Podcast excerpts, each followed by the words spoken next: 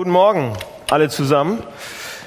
Ich fange mal gleich an, heute ohne äh, auf, den, ähm, auf die Schriftlesung oder die Lesung zu warten, weil das ist ja so ein langer Text. Ähm, ne? Habt ihr es schon gelesen? Auf Seite ähm, drei des Heftchens da steht der Text. Und normalerweise ist hier dann immer eine Bibellese sozusagen oder eine Lesung. Aber weil der so lang ist, habe ich gedacht, Elisabeth, ich erlöse dich und du brauchst es heute nicht zu machen. Der Text, um den es heute geht, ist, ähm, Gott spricht, ich will euch trösten, wie einen seine Mutter tröstet. Das ist der Text. Bevor ich was dazu sage, zu unserem Text heute, wünsche ich euch ein tolles neues 2016. Ihr mir hoffentlich auch. Ich wünsche euch nicht nur ein tolles Jahr, sondern auch ein, ein, ein Jahr voller Segen. Und zwar wünsche ich euch ganz besonders, dass ihr Gott ein Stück näher kommt. Oder und dass ihr ein bisschen mehr an den Platz kommt, wo Gott euch gerne haben will.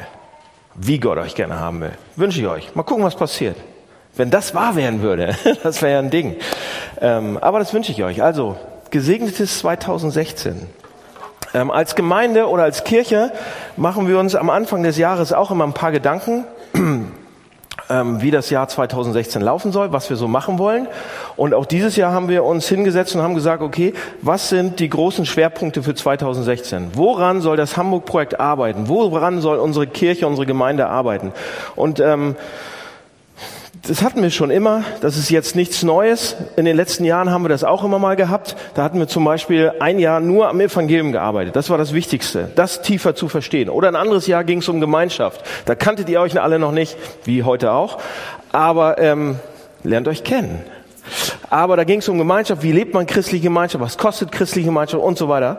Oder ähm, dann ging es auch einmal um, was ging es noch? Gemeindegründung. Ging es im letzten Jahr. Wie gründet man neue Gemeinden? Und dann hatten wir hier den Großen stehen, den Kleinen stehen.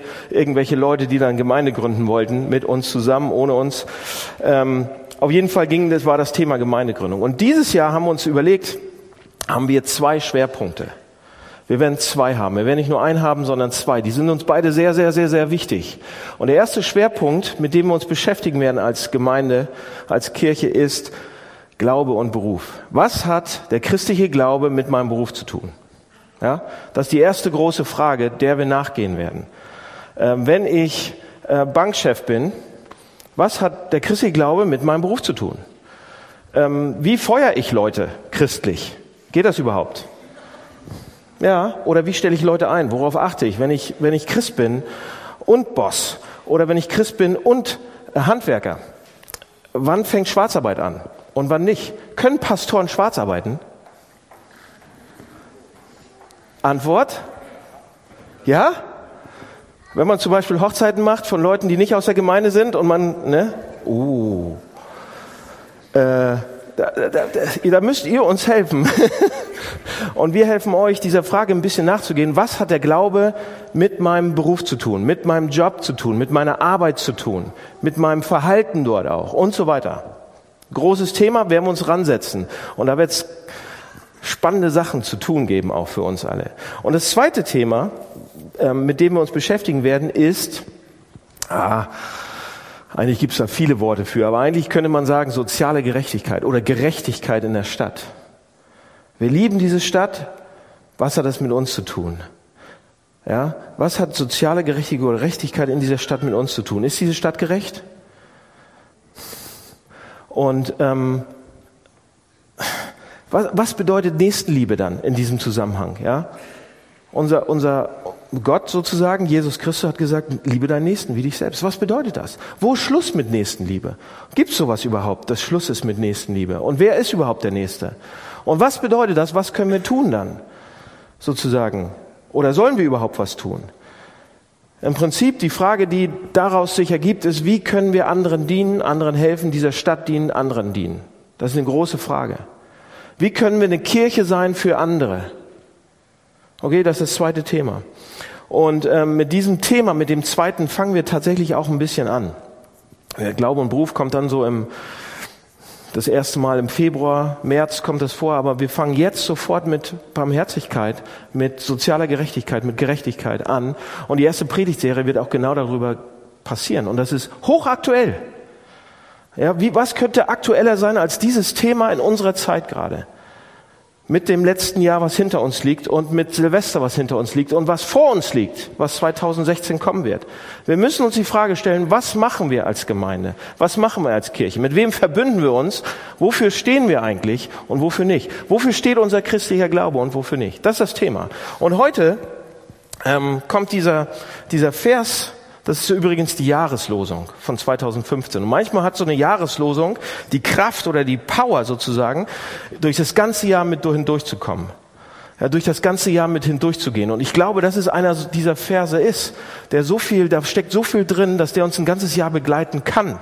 Ja, Gott spricht, ich will euch trösten, wie einen seine Mutter tröstet. Und ermutigen und trösten hat ganz viel auch damit zu tun mit Nächstenliebe, mit Gerechtigkeit, mit da zu sein, mit zu dienen. Und deshalb passt das wie die Faust aufs Auge und wir fangen einfach damit an. Ja? Gott spricht, ich will euch trösten wie einen, der seine Mutter tröstet. Leute, nur wenn ich mal richtig getröstet wurde, kann ich auch trösten. Ja? Nur wenn mir mal geholfen wurde oder, oder geholfen wird, kann ich auch richtig helfen. Ja? Wir würden einander vergeben lernen, viel mehr, weil wir wüssten, wie sehr wir selbst äh, auf Vergebung angewiesen sind. Okay, aber der Reihe nach. Pass auf, der Reihe nach. Gott spricht, dass es, dass, äh, ich will euch trösten, wie einen seine Mutter tröstet. Hier sind drei Punkte, die ich mit euch heute Morgen durchgehe. Wann brauchen wir Trost?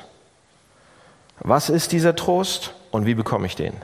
Wann brauchen wir Trost? Was ist der Trost? Wie bekomme ich den? Okay, wann brauchen wir Trost? Zuerst habe ich gedacht, als ich mich an den Text gesetzt habe, pff, ich brauche doch keinen Trost. Ja, ich bin, ich bin noch Daniel. ich brauche doch keinen Trost. Habe ich mich ein bisschen mehr hingesetzt, habe ich gedacht, oh doch, oh doch, ich brauche ganz schön viel. Und zwar mehr als alle anderen fast. Ja, ich brauche Trost. Zum Beispiel, wenn ich mir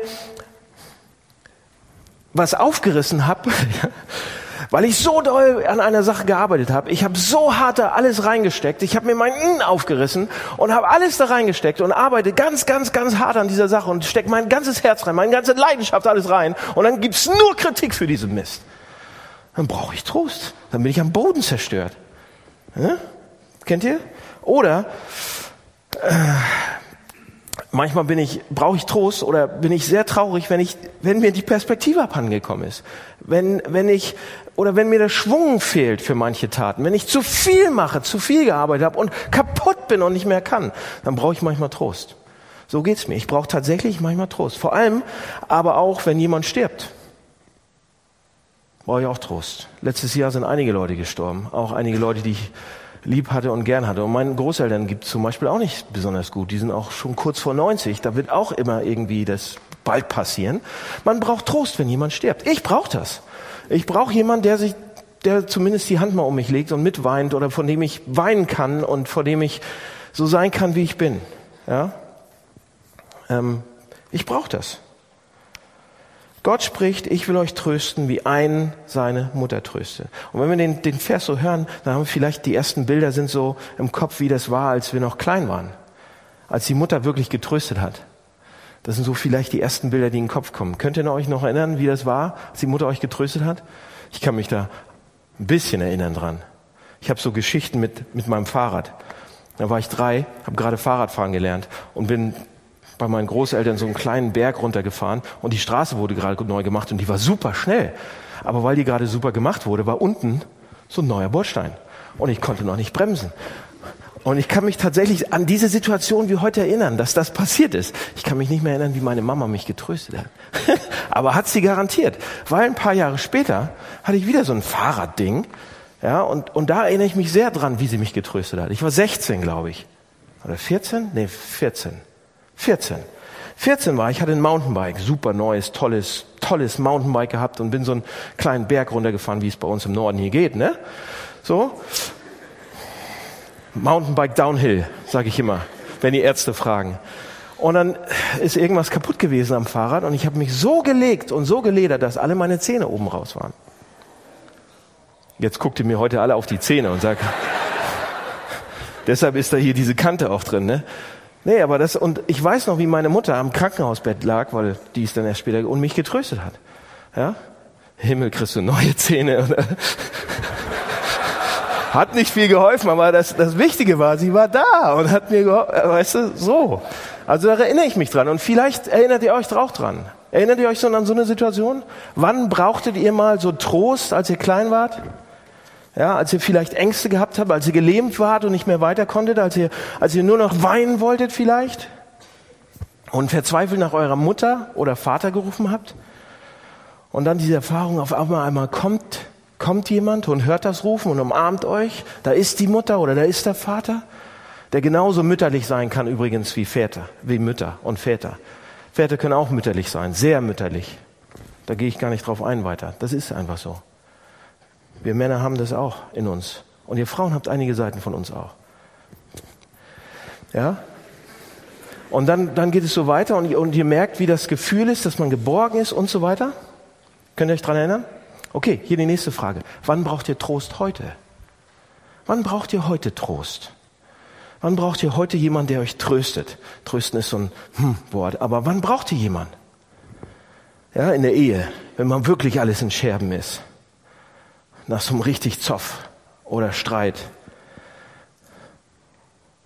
Oder wenn er weggeht oder sie. Oder, oder, oder im Job, bei der Arbeit oder beim Hausbau. Ich war letzte Woche, hat äh, jemand von euch äh, bei uns um die Ecke ein neues Haus ge äh, gekauft. Was heißt ein neues? Ein altes. Und ich war dann, das war unser neuer Nachbar denn. Und er, äh, glaube, heute ist er auch hier irgendwo. Ich sag nicht, wer es ist. Aber er hat ein Haus gekauft bei uns um die Ecke. Und ich habe ihn dann besucht und habe ihm dann geholfen, den Herd abzuklemmen und so weiter. Waren ja 400 Volt noch drauf. Das kann ich? Dachte ich. nein, nein, nein.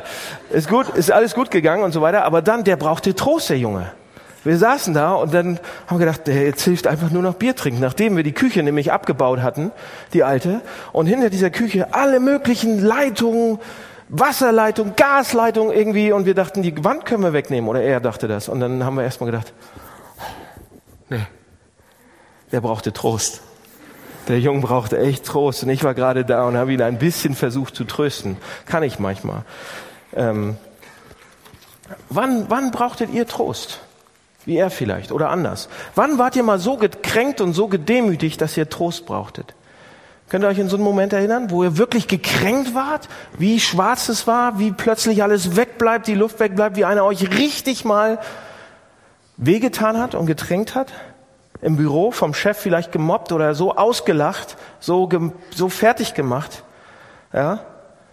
Un, absolut untragbare Situation im Arbeitsklima, kaum noch Luft nach oben.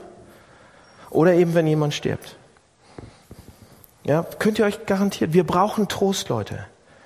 Das geht uns ein Glück nicht immer so, aber ab und zu, zum Glück, nur ab und zu. Wir brauchen Trost immer dann, wenn was verloren geht, was unser Leben ausgemacht hat. Dann brauchen wir Trost. Sei es die Heimat oder sei es der Job oder sei es die Ehe oder eben ein Mensch. Und wenn man die Nachrichten sieht, ihr guckt ja auch Nachrichten, ja, im Internet, wenn man die liest oder im Fernsehen, wenn man sie guckt, dann kann man auch überlegen und denken, ey, im Moment ist, ist die Welt einfach aus allen Randen und Banden. Ist die Welt noch bei Trost? Und unser Landesbischof ähm, ähm, Dr. Heinrich Bedford Strom hat eine Predigt zu äh, dem Text gehalten, 2000, äh, Silvester 2016. Und die ist gar nicht schlecht, die ist echt gut. Ein guter Mann. Und ich zitiere da nur ein bisschen was draus, was er nämlich sagt zu diesen Sachen. Ähm, er sagt, man kann schon verzweifeln, wenn man mit einem Gefühl der Ohnmacht vor sinnlosen Gewaltorgien steht, deren Brutalität jede Vorstellungskraft übersteigt.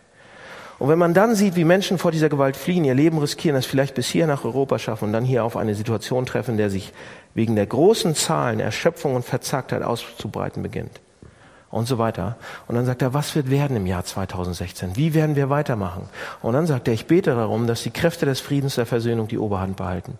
Ich bete darum, dass die Kriegslogik nicht zur Normalität wird und wir uns daran gewöhnen. Ich bete darum, dass die Menschen, die jetzt fliehen müssen, irgendwann in ihre Heimat zurückkehren können. Und dann sagt er, Gott hat uns zu seinem Bilde geschaffen. uns Freiheit gegeben, das Gute oder das Böse zu tun. Lasst uns das Gute tun. Und er wirbt, und dann sagt er, und Gott wirbt um uns nicht durch Drohung oder Gewalt, sondern durch Fürsorge und Liebe. Ja, auch durch Trost und Beistand. Was er sagte ist, wir brauchen auch Trost in dieser Zeit. Wir brauchen das. Füreinander und zum Weitergeben. Wir wollen und müssen auch getröstet werden, aber wir brauchen auch Trost. Also, wann brauchen wir Trost? Sehr oft. Wahrscheinlich nächstes Jahr sehr oft. Okay, aber was für einen Trost brauchen wir? Punkt zwei. Was für einen Trost brauchen wir? Gott spricht, ich will euch trösten, wie einen seine Mutter tröstet. Was heißt das? Gott wird zum Trost, steht da. Hm? Gott wird zum Trost. Der, auf den wir alle unsere Hoffnung setzen können. Gott wird zum Trost. Und an dieser Stelle könnte man jetzt denken, ah, Gott. Ja? Wieder mal das schnelle Pflaster für alles. Jetzt haben wir Gott, Gott wird zum Trost, zack, fertig, aus, Ende. Und wir haben, ja, jetzt Amen und geht nach Hause. Das mache ich natürlich nicht. Aber an dieser Stelle, Leute, müssen wir trotzdem aufpassen und darüber sprechen, was es heißt, dass Gott zum Trost wird und wie das geht, wie das gehen kann. Seht ihr, für viele Menschen bedeutet, auf Gott zu hoffen oder von Gott sich trösten zu lassen, äh, nach einer schweren Enttäuschung oder nach einer schweren Situation bedeutet es Folgendes. Die sagen dann, wir sagen oft, oft genug, irgendetwas ist weggebrochen. Irgendetwas ist aus meinem Leben gerissen worden oder weggebrochen und ich habe das nicht mehr und so weiter. Mein alter Trost, das, was, was mir so wichtig war, mein alter Trost könnte man sagen. Aber jetzt vertraue ich auf Gott. Ich vertraue, dass er mir in einer ähnlichen und wahrscheinlich sogar noch besseren Art und Weise Trost geben wird und mir in einer besseren Art und Weise neuen Trost verschaffen wird. Also, Leute, was wir damit sagen im Unterbewusst oder äh, was da zwischen den Zeilen ist, ist zum Beispiel, nachdem eine Beziehung kaputt gegangen ist. Ja, hier sind zwei Beispiele. Nachdem eine Beziehung kaputt gegangen ist, sagen wir, oh, ich bin maßlos enttäuscht, all meine Hoffnungen sind kaputt, sie ist weg, er ist weg aber oder betrogen oder sonst was. Aber jetzt vertraue ich auf Gott. Gott ist mein Trost. Ich hoffe auf Gott. Ich vertraue darauf, dass er mir einen neuen und besseren Partner in der Zukunft geben wird. Oder wir sagen, oh, diesen Job, den habe ich nicht bekommen. Den habe ich echt nicht bekommen. Aus welchen Gründen auch immer. Und ich bin maßlos enttäuscht, das war ungerecht oder wie auch immer. Aber ich vertraue jetzt auf Gott. Und, ich, und, und zwar vertraue ich, dass er mir bald noch einen viel besseren Job geben wird. Leute, versteht ihr, was wir, wenn wir das so denken, wenn wir so überlegen, was wir damit machen, was wir machen? Wenn ich so denke, dann ist nicht Gott mein Trost. Mein Trost ist der neue Partner oder der neue Job. Mein Trost ist die Sache, so die Gott mir beschaffen kann. Die Sache ist mein Trost, aber nicht Gott. Dann ist Gott der Platzhalter in dem Moment für, wenn das irgendwann kommt, wenn er mir das gibt. Er ist nur Mittel zum Zweck sozusagen. Das bequemste Mittel im Moment. Er ist der allmächtige Ermöglicher, den ich missbrauche dann in dieser Situation, um meinen eigentlichen Trost irgendwann wieder zu bekommen. Neuen Partner, neuen Job, neues Auto, irgendwas, was mich wirklich dann trösten würde, ja, in der Zukunft. Gott ist nicht mein Trost, sondern während ich so fleißig von Gott spreche, bleibt mein Trost das, was ich eigentlich verloren habe. Und das wünsche ich mir von Gott wieder, ja. Nicht Gott ist mein Trost, sondern was er mir gibt. Das ist mein Trost. Und wehe, er liefert nicht. Wehe, wenn er nicht liefert. Wehe, wenn ich diese Sache nicht kriege. Leute, das ist eine echt Oberfläche und, oberflächliche und destruktive Art von Glauben zu reden. In diesem Fall ist Gott nämlich und der Glaube mein Butler oder mein Page, aber nicht mein Trost. Und das tröstet auch nicht auf lange Sicht. Leute, wenn, wenn wir wirklich Frieden haben wollen, inneren Frieden, nachdem meine Hoffnung und mein Trost unter mir weggebrochen sind und unerreichbar bleiben, wenn ich wirklich, dann ist die Lösung nicht, dass ich auf Gott vertraue, dass er mir dann irgendwas wieder gibt, irgendeinen Trost wieder gibt, diesen Partner, einen neuen Job, neue Familie, ein Kind, was auch immer ich brauche, was auch immer ich will sondern die Lösung ist, dass Gott zum Trost wird. Dass Gott selbst mit seinen Eigenschaften, mit seiner Nähe, mit seiner Realität mein Trost wird, mein Tröster wird. Er selbst, seine Schönheit, seine Anwesenheit, seine Gemeinschaft. Und an dieser Stelle entscheidet sich, Leute, ob wir oberflächlich christliche Philosophie betreiben und Selbsthilfetechniken oder ob wir wirklich Gott erleben, Gott rannehmen, Gott in Verantwortung nehmen, Gott sagen, ja, ob wir wirklich seine tatsächliche Realität haben wollen, das tatsächliche Wirken. Leute, das Ziel, dass Gott mein Trost ist, Nicht das, was er geben kann. Ja? Das ist das Ziel, dass Gott mein Trost wird. Gott spricht, ich will euch trösten, wie eine, einen seine Mutter tröstet. Leute, kommt denn eine Mutter zu uns ja, nachdem uns was weggenommen worden ist, nachdem was weggebrochen ist, nachdem was kaputt gegangen ist oder nachdem wir wirklich Schmerzen haben und sagt, oh, hier hast du was Neues, passt schon. Kommt eine Mutter oder ein Vater zu uns und geben uns genau das, was kaputt oder gestohlen worden ist oder sonst irgendwie? Oftmals nein. Sie trösten erstmal nur. Und das ist das Wichtige ja. Und das meint, das meint das hier. Ja? Die Mutter, manchmal, wenn wir so einen Schmerz haben, sie kann ihn nicht einfach wegnehmen. Oder der Vater. Aber sie kommen trotzdem und trösten uns. Und wenn Gott sagt hier, ich will euch trösten, wie eine, eine seine Mutter tröstet, von was für einem Trost genau redet er da? Ich habe gerade gesagt, was es nicht ist. Aber was meint er denn genau? Seht ihr, dieser Text, wenn wir uns den mal genauer angucken würden. Bei den Jahreslosungen ist immer so eine Gefahr, dass ein Vers und man vergisst, was drumherum steht. Aber wenn man mal sieht, was drumherum steht, dann ist der Kontext folgender. Pass mal auf. Es ist hochinteressant. Die Israeliten hatten eine Katastrophe nach der anderen erlebt. Da waren, da waren Volk, die waren die ganze Zeit Zerstörung, Krieg, zwei Deportationen nach Babylon hatten die hinter sich. Dazu war Jerusalem ihre Heimatstadt und Land und so weiter komplett. Der Tempel, alles, was ihnen heilig und wichtig war, war platt gemacht. Das war zerstört, komplett. Und mitten in diesem, äh, in dieser Situation spricht dieser Prophet Jesaja, wo das drin steht hier auch, was Jesaja geschrieben hat, immer wieder seine Trostworte. Und er spricht immer wieder seine Trostworte und spricht dem Volk Zuversicht zu und Trost. Und dies geschieht auf mehreren Ebenen. Zum einen sehr konkret in der Rückführung von den Israeliten. Die kommen zurück unter dem König Kyrios und, und Jerusalem wird wieder aufgebaut. Das ist natürlich Trost. Ja, und der Tempel. Und zum anderen aber singt er Gottesknechtslieder in äh, Jesaja 42, 29, nee, 49, 50 und 49. 52, äh, die Trost und Erlösung sozusagen prophezeien und, zum, und, und, und auf das universelle Ziel Gottes sozusagen für die ganze Menschheit hindeuten. In den letzten Kapiteln des Jesaja-Buches häufen sich diese Aussagen die ganze Zeit über diese Ankunft des Messias oder des, des Gottessohns, wo es Trost geben wird bis in alle Ewigkeit sozusagen. Was er da, was er, wovon er eigentlich redet, ist Shalom. Ihr habt das ab und zu schon mal absolut, absolutes Wohlergehen auf allen Ebenen für diese Welt. Leute, und in diesem Kontext ist das Trösten dann auch zu verstehen, zu verwenden. Gott geht nicht und sagt, oh, ich tröste dich ein bisschen. Nein, nein, nein.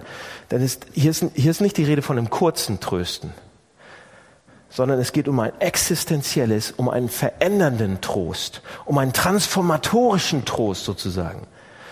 Das Wort Trost kommt aus dem Hebräischen natürlich in, in diesem, diesem Zusammenhang. Und der hebräische Ursprung bedeutet auch treu, Vertrauen haben. Ja? Gott vertrauen, nämlich dass Gott selbst tröstet, dass er sich erbarmt und für uns einsteht, für uns gerade steht. Und dazu kommt, dass diese im hebräischen Denken das Wort Barmherzigkeit, Mitgefühl zusammenhängt mit einem mütterlichen Wesen. Was gleichbedeutend zum Beispiel mit Gebärmutter oder Mutterschoß ist. Das ist ein anderes, da gehe ich jetzt zu tief ins Hebräische, will ich auch gar nicht. Aber es geht immer, durch die Bibel geht es dann immer so weiter. Der Trost ist nicht nur, oh, ich tröste dich einmal ganz kurz, sondern es ist ein langfristiger, viel hoffnungsvollerer, viel größerer Trost, den Gott uns anbieten will. Viel größer. Im NT redet er die ganze Zeit von, er ist ein Gott des Trostes, 2. Korinther. Ja? Oder der Heilige Geist, der Paraklet, der Tröster grundsätzlich. Kommt immer wieder vor. Ja, warum? Weil wir es brauchen und weil er es ist. Aber es ist nicht nur so eine kleine Kleinigkeit, sondern viel größer. Jesus bei seiner Antrittsrede, Lukas 4, da gibt er den inhaltlichen Faden vor, was es bedeutet, Trost zu kriegen von ihm. Und er zitiert Jesaja 61. Hört mal zu, was Jesus da sagt. Ich bin hier, um den Armen frohe Botschaft zu verkünden, die zu verbinden, die ein zerbrochenes Herz haben, auszurufen den Gefangenen die Befreiung und den Gebundenen die Lösung ihrer Fesseln psychisch, physisch, beides. Auszurufen ein Jahr des Wohlgefallens für Gott und ein Tag der Vergeltung für unsere Gottheit. Zu trösten alle, die trauern, damit sich freuen, die Trauenden und so weiter und so weiter. Das meint Gott damit. Und wir denken, ja, tröste mich ein bisschen, weil ich was verloren habe. Nee, nee, nee, ist viel mehr gemeint, wenn er kommt und uns tröstet. Das ist der Trost, von dem er redet. Gott spricht, ich will euch trösten, wie einen seine Mutter trödet. So umfangreich, so langfristig, so voller Hoffnung. So, aber wie geht das praktisch? Dritter Punkt, letztes. Wie geht das praktisch?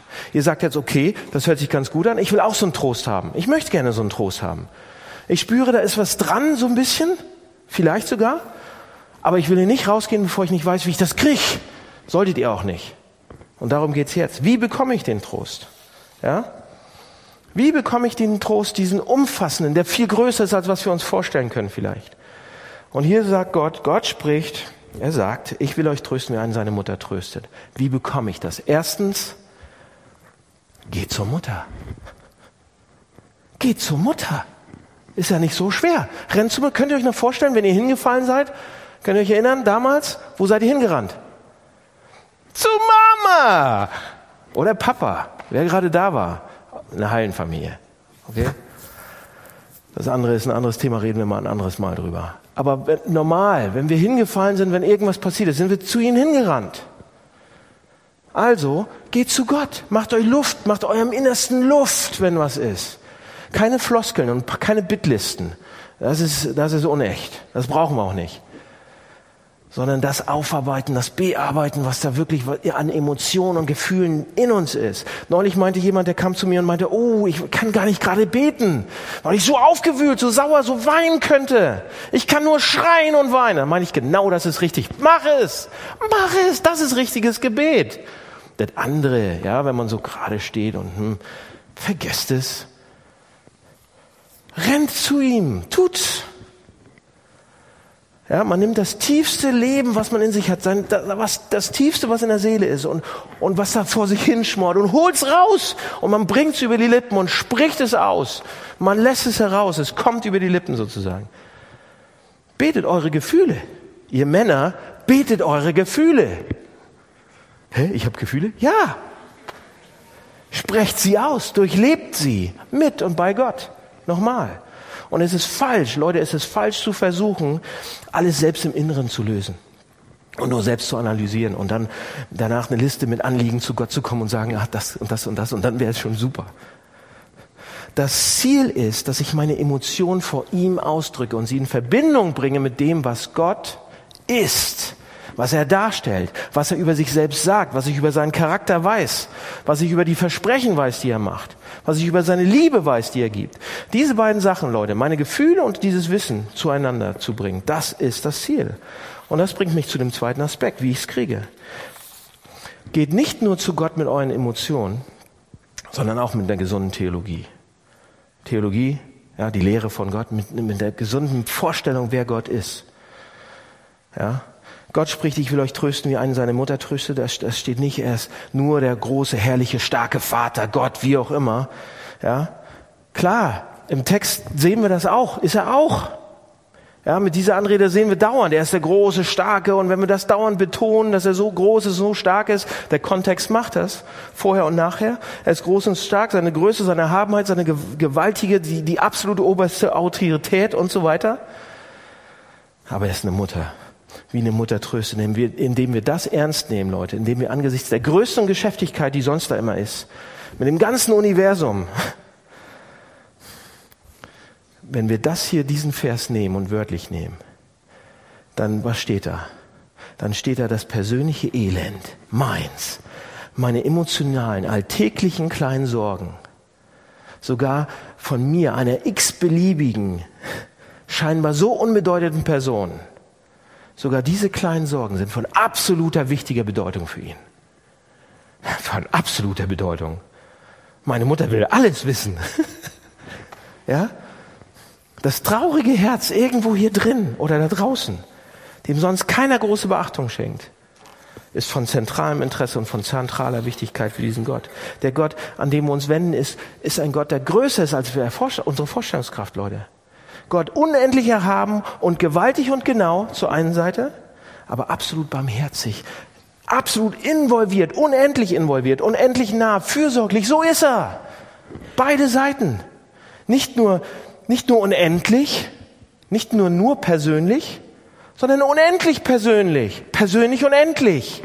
So ist Gott, nicht nur transzendent, nicht nur immanent, nicht nur heilig, nicht nur liebevoll. Er ist beides.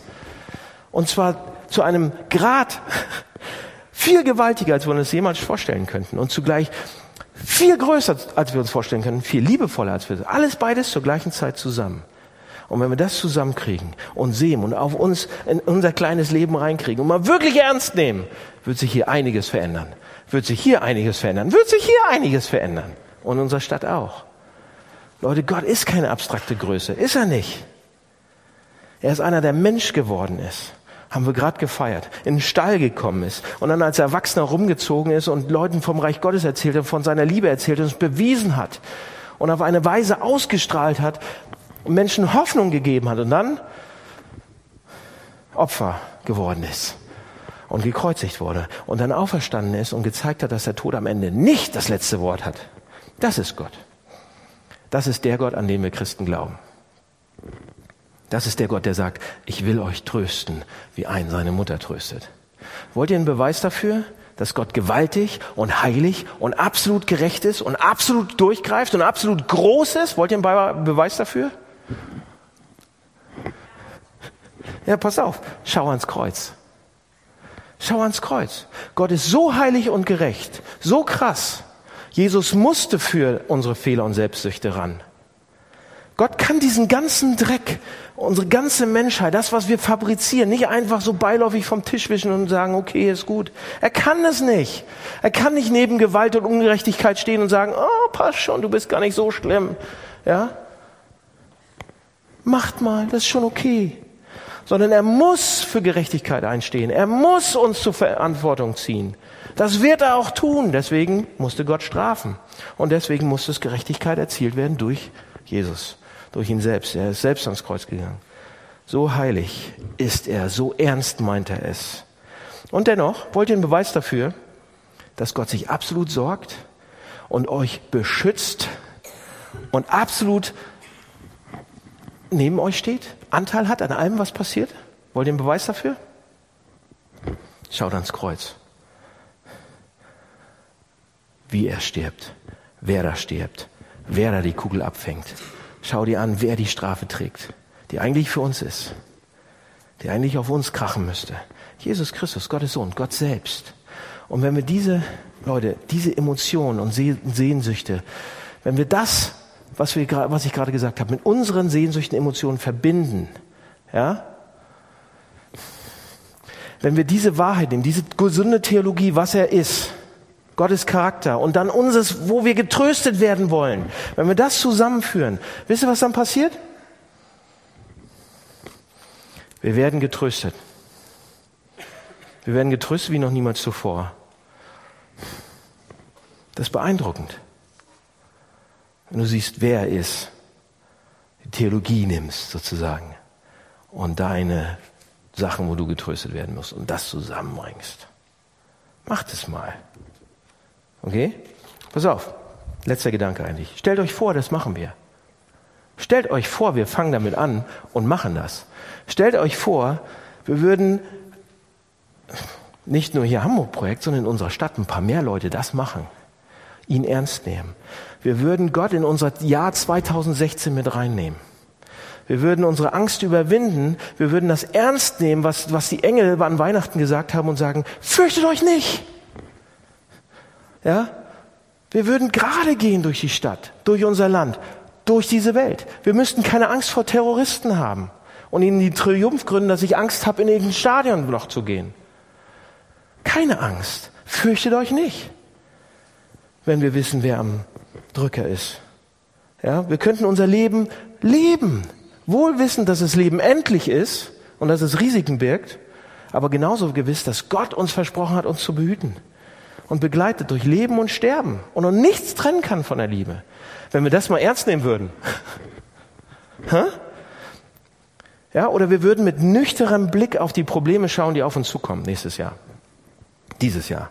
Mit der Integration vieler Menschen ja, die als Flüchtlinge herkommen und so weiter, aber wir würden uns nicht einschüchtern lassen davon, sondern anpacken und mit Empathie weiter ausstrahlen. Wir würden mit einem wachen Blick auf Menschen schauen, die schon lange hier leben und die soziale Not erfahren, die gemobbt werden, die von uns wie, naja, Nehmen wir die wirklich ernst? Schauen wir sie wirklich an wie Menschen? Ja? Wir würden uns zu ihren Anwälten machen. Wir würden zu noch stärkeren Anwälten werden. Für diese, aber auch für Frauen zum Beispiel. Und stellt euch das vor, wenn das sichtbar werden würde. Dafür sind wir hier, Leute. Das ist unsere, unsere, unsere, das ist das Jahresthema. Und wir würden natürlich immer schöne Gottesdienste feiern. Toll, gut. Und wir würden gute Musik hören. Und wir würden unsere Herzen davon berühren lassen. Wir würden Gott hier begegnen. Und wir würden im Gebet alles, was uns beschwert und was uns freut, Gott sagen, Gott anschreien, Gott uns von der Seele reden sozusagen. Wir würden in biblischen Texten Orientierung kriegen für unser Leben.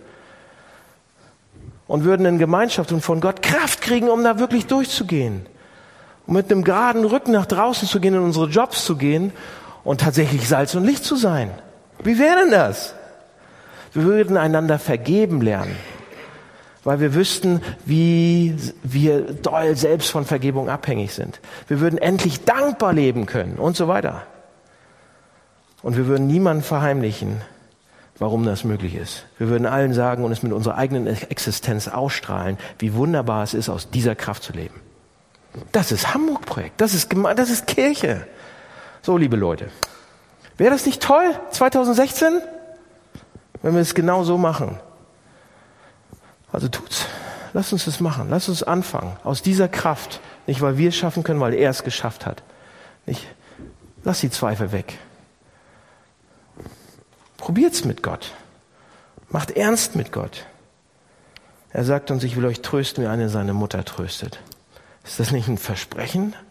Kann uns das nicht durch 2016 durchtragen und genau das machen lassen? Das machen wir. Und wer hier bleibt, der macht's mit. Bleibt bitte alle da. Nein? Ja? Das ist was, was drinsteckt im Vers. Wir wollen uns trösten lassen. Wir wollen diese Stadt verändern. Lass mich beten. Lieber Herr, vielen Dank für diesen kleinen Vers, da wo so viel drinsteckt. Du willst uns trösten, aber tiefer trösten, wie eine Mutter uns tröstet. Ähm, und ich bitte dich, dass wir das nicht ausnutzen und um dann doch irgendwie wieder die Sachen zu kriegen, die wir haben wollen und von denen wir Trost erwarten, sondern dass wir tatsächlich den größeren, den tieferen Trost lernen zu bekommen von dir. Hilf uns da und mach uns mutig und stark zur gleichen Zeit, wenn wir dann eben diesen Trost bekommen, um ihn weiterzugeben und um zu dienen in dieser Stadt. Hilf uns. Amen.